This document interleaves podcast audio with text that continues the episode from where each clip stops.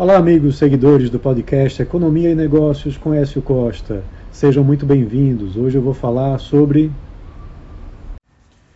Ibovespa, que caiu 4,79% e teve o pior mês de janeiro desde 2016.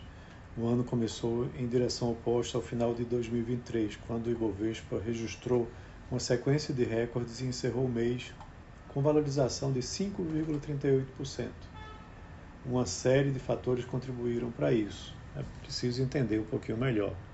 A queda tem repercussão de fatores macroeconômicos e setoriais.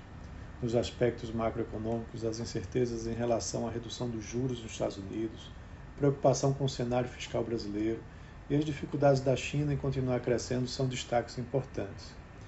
Do lado setorial, mas de impacto relevante, a desvalorização acentuada das ações de commodities como a Vale e o pedido de recuperação judicial da Gol são algumas das variáveis que influenciaram o fraco desempenho do índice no, início, desse, no início desse ano, devolvendo praticamente todo o ganho do rally do final de 2023. A divulgação de ótimos indicadores econômicos nos Estados Unidos contribuiu para reduzir as expectativas de que o Federal Reserve, o Banco Central americano, possa iniciar seu, seu ciclo de cortes de juros ainda em março. A reunião do FONC, que é o Comitê de Política Monetária equivalente lá dos Estados Unidos, e posterior divulgação dos juros nessa semana confirmaram esse adiamento.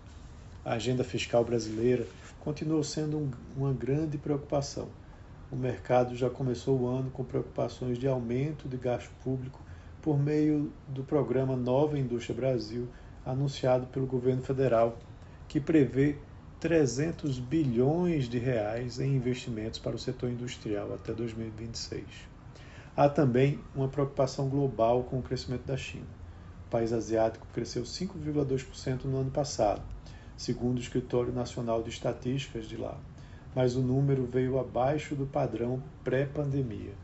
As dificuldades de manter o crescimento refletem diretamente nos países que têm a China como parceiro comercial importante, que é o caso do Brasil.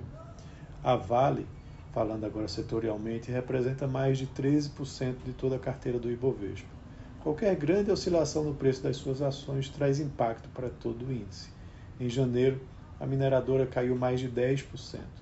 A queda refletiu o fraco desempenho da China e do minério de ferro, mas também as especulações sobre a troca do, de comando do Conselho e a multa bilionária por conta do desastre de Mariana contribuíram.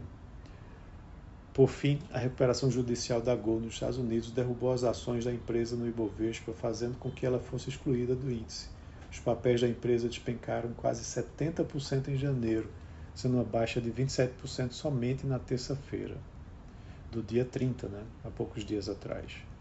A redução dos juros pode ajudar a levantar o Ibovespa nos próximos meses.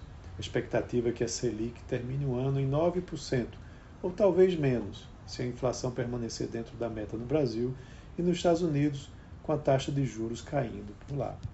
Há muitas ações baratas no Ibovespa e podem se valorizar esse ano, se os cenários ajudarem.